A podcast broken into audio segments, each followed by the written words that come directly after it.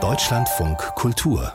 Lesart Wer schon mal im Schlafwagen durch die Nacht gerattert ist, der weiß, diese Art zu reisen, die kann sehr besonders sein. Nicht umsonst haben sich auch immer wieder Schriftsteller den Nachtzug als Schauplatz ausgesucht. So auch die Kanadierin Suzette Meyer in ihrem Roman Der Schlafwagendiener. Darin geht es um einen eleganten Zug, der 1929 Toronto mit Vancouver verbindet und in dem der schwarze Schlafwagendiener Baxter mit nicht nur mit Leuten, die gute Laune haben, zu tun haben. Stefan May hat sich sich auf seine Spur gesetzt und auch die Autorin in Kanada getroffen. Suzette Meyer ist eine zierliche Frau mit gekraustem dunklem Haar.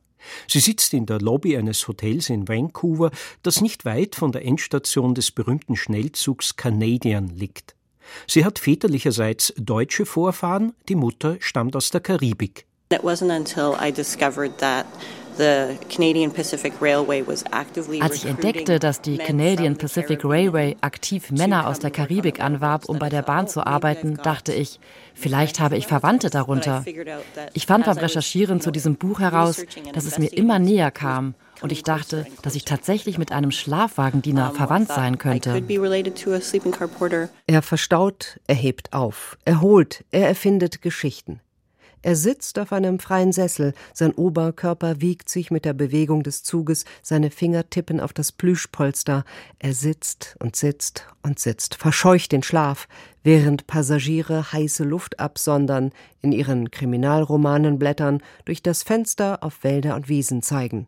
Der Schlafwagendiener ist ein atemloser Roman. Von der ersten bis zur letzten Seite ist er von Unruhe getragen, die sich auf die Lesenden überträgt. Baxter, der aufmerksame Schlafwagendiener, leidet unter Schlafdefizit.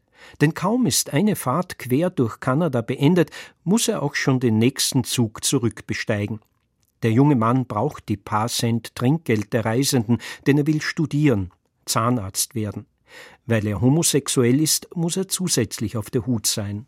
I knew that having a character ich wusste, wenn man jemanden hat, der an chronischem Schlafentzug leidet, der nicht genug zu essen bekommt, dann ist das Stoff für ein Drama.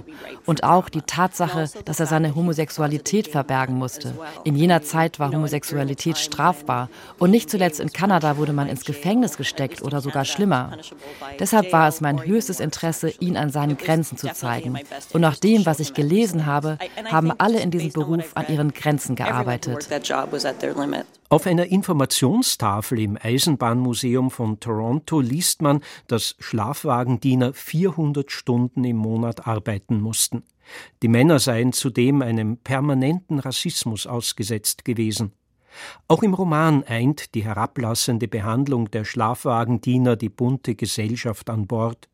Das literarische Railroad Movie erinnert mit seiner exzentrischen Belegschaft ein wenig an den Mord im Orient Express. Allerdings steht hier kein Verbrechen, sondern die bösartige Abwertung, die Ungerechtigkeit gegenüber dem Personal im Mittelpunkt. Das ist heute verglichen mit damals ganz anders, erzählt Angela Cox. Sie ist Betreuerin in einem der 20 silbergrauen Waggons des Canadian.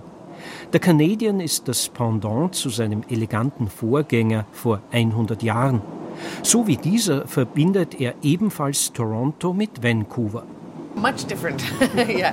Ziemlich anders. Ich arbeite hier seit 24 Jahren und habe nie so etwas erlebt. Heute heißt der Job leitender Service-Mitarbeiter. Und in dieser Position kann man im Schlafwagen oder im Speisewagen arbeiten. Baxter wird wie seine Kollegen von den Reisenden grundsätzlich nur George gerufen. Er torkelt zwischen Sekundenschlaf und gehorsamer Erfüllung fremder Wünsche dahin. Er entschuldigt sich für den verschütteten Kaffee. Er will vermeiden, dass ihn, wenn er in Winnipeg aus dem Zug steigt, eine böse Überraschung erwartet, dass man ihn nach oben beordert und ihm Strafpunkte aufbrummt, und außerdem hängt das Damoklesschwert aller Schlafwagendiener über ihm, entlassen zu werden, wegen einer Lappalie, die er verbrochen hat oder auch nicht. Gegen Ende seiner Reise gerät der Zug in eine Schlammlawine in den Rocky Mountains. Dort hängt er tagelang fest. Baxters Nerven sind zum Zerreißen gespannt. Mitten in Montreal steht eine unscheinbare Kirche. Eine Tafel an der Außenwand erzählt von den Ehefrauen der Schlafwagendiener. Sie haben zur Gründung dieser Union United Church beigetragen. Weiter heißt es auf der Tafel, dass Sidney Poitier, Desmond Tutu und Nelson Mandela Besucher der Kirche gewesen sind. Oscar Peterson hat elf Jahre lang im Nachbarhaus gewohnt und da seine ersten Klavierstunden genommen. Wohl nicht zufällig, denn, was die Tafel nicht verrät,